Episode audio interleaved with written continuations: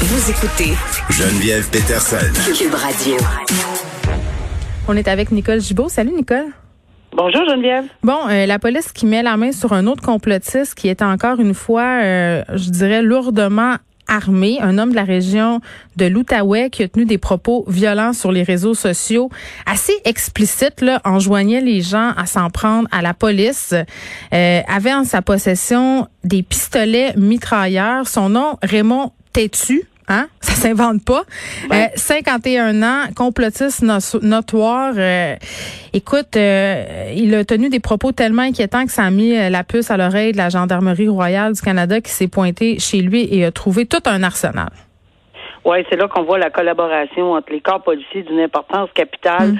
Euh, parce que on ne peut pas prendre à la légère euh, dans un temps où qu'on connaît là, et surtout qu'on connaît ce qui est arrivé aux États-Unis. D'ailleurs, on, on, fait référence. Il y a, y a, tout le temps un lien, malheureusement, euh, où souvent on peut voir ces gens-là se radicaliser. Ça ne veut pas dire que c'est leur but euh, ultime, mais là, de là à avoir les armes qu'on a saisies, c'est-à-dire des mitraillettes silencieuses, on voit les photographies de ces armes-là, c'est hallucinant. Puis j'ai envie de te dire que que c'est pas la première fois. Là, on a eu, euh, il y, a eu la semaine passée, je pense, tu as fait une entrevue avec le frère d'un de ces, ces complotistes-là, Monsieur René Clermont. Euh, oui, Benoît Clermont, qui avait 30 bombes artisanales chez lui. Et ce qui a mis euh, la puce à l'oreille de la GRC, là, dans le cas qui nous occupe, dans le cas de Monsieur Tétu, c'est une dénonciation, une enquête par rapport à un colis qui contenait des silencieux. Exact. Alors, il y a un enclenchement de tout ceci. Pour les gens qui pensent là, que en arrière de leur clavier, euh, c'est pas juste les propos, les commandes, les, les ce, qu'on réclame, ce qu'on demande, ce qu'on fait venir à nos domiciles. Euh, on a beau s'essayer par tous les moyens. Je vous garantis que la GRC, euh, Sûreté du Québec et tous les corps policiers euh, qui sont, à l'affût là, ça, ça allume là. Quand on demande des silencieux, puis quand on demande des de la des, des, des, des fusils ou enfin des armes assez ben, de toute évidence très dangereuse ou c'est quoi le but le, ben, c'est pas pour aller à la chasse que tu as ça là, on va se le dire. Euh, ça combiné au fait d'avoir des propos inquiétants euh, sur les médias sociaux et d'avoir aussi euh, des accusations par le passé là, fait face à, à la justice pour possession de stupéfiants puis il avait perdu en 2012 monsieur Tétu le droit de posséder des armes parce qu'il avait plaidé coupable à des accusations de possession de drogue justement le but d'en faire le trafic. Là évidemment il demeure incarcéré mais ça pourrait peut-être dissuader quelques personnes. Là, je pense qu'à un moment donné, euh, au niveau de la sécurité nationale, on s'est beaucoup posé la question, mais nous, qu'est-ce qu'on fait pour nos complotistes qui s'en viennent inquiétants? Parce qu'il y en a là, qui tiennent des propos. Euh, Monsieur Tétu, c'est pas le seul à demander à ce qu'on s'attaque à la police et aux journalistes. Là. À un moment donné, il faudrait que ces gens-là soient vérifiés. C'est pour ça que la dénonciation, je pense qu'il faut pas prendre ça. Il y a, même, tu sais, euh, des membres de la famille. Moi, je salue le courage parce qu'évidemment, là, on parle pas juste de se mêler de ces affaires. On parle de sécurité publique. On parle de la sécurité des membres de la famille ou des membres de la population en générale et de sa propre sécurité à ces gens-là. Donc euh, là, on, on, on c'est pas du niaisage. Là. Il faut vraiment le prendre en considération. Puis euh, voilà, c'est pour ça qu'on a des arrestations, puis qu'on on met. Je pense qu'en ce moment là on a une vue assez, euh, euh, une, assez bonne vue sur euh, ces gens-là, ou en tout cas particulièrement les gens qui ont des mm. correspondances sur les, les réseaux sociaux et les, les demandes qu'on fait par Internet. Bon, une histoire qui va peut-être intéresser beaucoup de parents séparés qui se posent des questions par rapport à la mise en place des mesures sanitaires par l'autre conjoint. Parce que on sait, Nicole, depuis le début de la pandémie, il y a des chicanes souvent, euh, bien entendu, ça se passe bien. Les deux parents euh, veulent les mêmes choses par rapport aux mesures sanitaires, mais parfois, euh, certains parents n'ont pas les mêmes vues. C'est-à-dire, tu peux avoir un parent qui veut respecter toutes les règles, alors qu'un autre parent est plus ou moins d'accord, fait des exceptions. Et il y a plusieurs personnes qui se sont retrouvées un peu dans le pétrin parce que là, se disaient, ben qu'est-ce que je peux faire si, par exemple, mon ex, ben lui ou elle décide de voir sa famille quand même, décide de ne pas respecter les règles. Et là, on a vraiment une histoire où un père a perdu la garde euh, partagée de son fils parce que non seulement il respectait pas les règles sanitaires, mais il écoutait des vidéos complotistes devant lui, euh, ridiculisait les gens qui se conformaient aux règles sanitaires, puis c'était tellement rendu intense que l'enfant lui-même avait manifesté à sa mère le fait qu'il ne désirait plus aller chez son père. Il, était même allé jusqu'à dire, moi, je préfère arrêter d'exister plutôt que d'aller chez mon père. Et là, le juge a rendu une décision. Oui, je dirais que d'emblée, là, euh, il s'agit d'un enfant d'11 ans. Euh, et c'est très, très important que les gens comprennent que plus on avance en âge, plus les enfants vont euh, euh, témoigner ou enfin donner leur opinion euh, devant le ou la juge. Et, et ça, c'est pas c'est pas d'aujourd'hui. Ça, ça date depuis longtemps. dans une autre carrière, j'ai fait presque 15, 16, 17 ans en, en matrimonial. Hmm. Et ça, ça change pas, ça. Mais c'est à quel âge? À quel âge un enfant peut, peut se pointer et dire, moi, je veux plus rien savoir d'aller chez ma mère ou chez mon père? C'est sûr qu'on m'a souvent posé cette question-là, puis c'est sûr que la Cour d'appel parle de 12 ans, mais 12 ans, est-ce qu'un enfant de 11 ans euh, peut? Oui, peut. 10 ans, oui, dépendant de la façon du développement, etc. Bon, il y a un paquet de critères qui vont rentrer en ligne de compte. Si on va faire témoigner un enfant de 3 ans, on s'entend qu'on va avoir énormément de difficultés. Mais j'en reviens au fait que l'intérêt de l'enfant, que ça fasse 10 ans, 13 ans, sans... Mm.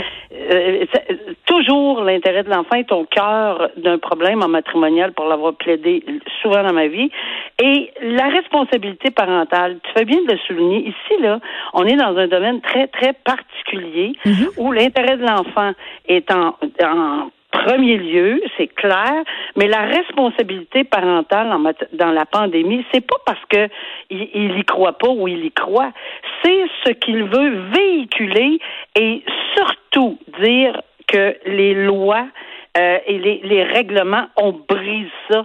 Euh, c'est ça qui est l'exemple à ne pas donner. Puis ce que je trouvais intéressant dans ce dossier-là, c'est que on est ben, par ses propos, il y avait une incitation à briser les lois, les règlements, l'autorité, qu'il accepte ou non, il a le droit. Ça, c'est ce qu'on appelle la liberté de penser. Il a le droit de penser que c'est pas correct. Il a le droit de, mais de pas l'inculquer à ses enfants. Puis moi, j'ai toujours été un peu euh, très découragée de voir que pendant les réunions, pendant les rassemblements ou après les couvre-feux, on voit des enfants mineurs. Moi, je pense qu'ils devraient réfléchir deux fois là, parce que briser des règlements et des lois, ce n'est pas, ça fait pas partie de ta responsabilité parentale. Hmm. C'est pas ça que tu inculques à tes enfants. Ça ne devrait pas être ça. Ce qui est important euh, d'apporter comme nuance, parce que au printemps dernier, on avait plusieurs parents qui avaient fait appel aux tribunaux pour suspendre, si on veut, euh, les droits d'accès. Par exemple, euh, une personne qui est en garde partagée invoquait le fait de la pandémie pour dire, ben, je pourrais garder mon enfant jusqu'à temps que la pandémie soit terminée. souvent, ces gens-là, en fait, catégoriquement, se sont fait répondre non. On n'a jamais soutenu au niveau des tribunaux que la pandémie pouvait être un motif valable pour changer la modalité de garde d'un enfant. Mais là, dans ce cas-ci, c'est pas ça. Non, c'est pas ça, puis tu fais bien de le soulever. Puis encore une fois, on revient à l'intérêt de l'enfant. Même en pandémie, il est de l'intérêt, et ça, ça sort des jugements, pas de celui-là, mais de ceux auxquels, les jugements auxquels tu fais référence. Ça, c'est classé, ça. C'est clair maintenant que l'enfant a c'est dans son intérêt d'avoir une relation avec son père et avec sa mère. Pandémie ou pas pandémie, là où c'est très, très malsain, c'est de voir un parent, il a le droit à ses idées comme adulte, mais ne le transpose pas, il ne les impose pas à écouter. Hmm. Des, des, vidéos avec ton enfant et dire regarde c'est toutes des caves et des imbéciles et des ci et des ça ceux qui portent des masques, parce que c'est pas une très bonne idée de s'adresser au juge. Non, mais c'est une bonne idée de s'adresser au juge pas aller lui dire ça, alors qu'en mm. sortant de la salle de cours, il va le mettre son masque. Là. Fait que, tu sais, c'est ça le, le, point de ce jugement-là. C'est pas le moment euh, d'invoquer ça puis d'aller voir un avocat ou un juge en disant, hey, Jerry, une fois, il est allé souper chez la belle-mère. Si c'est occasionnel, il n'y a aucun juge qui va faire perdre la garde d'un enfant. Mais dans le cas où on respecte pas euh, les consignes de façon répétée, ça pourrait être invoqué. Là, je pense entre autres au père qui s'était filmé avec son fils en train de fuir les policiers. Là, on pourrait invoquer euh, ce jugement-là. Euh, une autre histoire, Nicole, ça me fait toujours rire, euh, gloire au titreur. La morveuse de Sainte-Catherine plaide coupable. Une madame qui littéralement, et tu sais, c'est pas drôle, mais excuse-moi, ça me fait rire, là, parce qu'il a qu'elle fomente tout ça, tu qu'elle se dise, moi, là, j'ai tellement mon voisin que je vais aller licher la rampe du building dans lequel on habite, puis je vais morver dessus. Et ce faisant, elle a été filmée. Euh, des personnes avaient installé des caméras de sécurité parce qu'elle voulait s'en prendre à son voisin. C'est quand même triste, une personne qui, était qui était atteinte du cancer, qui était très malade, donc qui avait un système immunitaire affaibli. Euh, donc voilà, c'était son but de compromettre sa santé. Et là, quand même, euh, elle va être sentencée. Là. Ben oui, puis tu sais, elle a, elle a eu ce qu'on appelle une sentence suspendue, mais t'es es surveillée pendant ta sentence suspendue. Pourra pas morver nulle part. Là. Puis, en plus, elle est, elle est soumise à, une probation par obligatoirement. Et évidemment, on est en pandémie, elle est là depuis huit ans, c'est une locataire, donc ça aurait été pas mal plus compliqué que de l'acheter dehors. Mais de toute évidence, juste se faire appeler par les journaux la morveuse, euh, c'est pas tellement, tellement euh, agréable. Non. Et de un et de deux, là maintenant, les locataires peuvent au moins euh, se pencher sur ceci parce qu'il y a une probation, il ne peut pas communiquer avec les autres locataires. Puis c'était vraiment égoïste. Le monsieur, pour lui faire du tort, alors qu'il est atteint d'un cancer, euh, pour, parce que, bon, pour toutes les raisons qu'il. Mais tu sais, j'ai un Il y en a qui, il y en a qui, pour qui. la madame, là. Ben, c'est exactement. Peut-être qu'elle a des troubles de santé mentale, mais il y a des personnes euh, qui n'ont pas le lobe frontal développé. Hein. Le centre des décisions, là, ça n'a pas été, euh, ça n'a pas été à la même place que tout le monde. Là, un casier judiciaire. Alors, bonne chance pour se louer ou essayer de, peu importe, là, tu sais, alors c'est, c'est au moins, elle a reconnu sa culpabilité, mais c'est pas, c'est pas camp comme, euh, comme chef d'accusation. Très bien, Nicole. Merci. On s'en reparle demain. Oui. Bye à demain. Au revoir.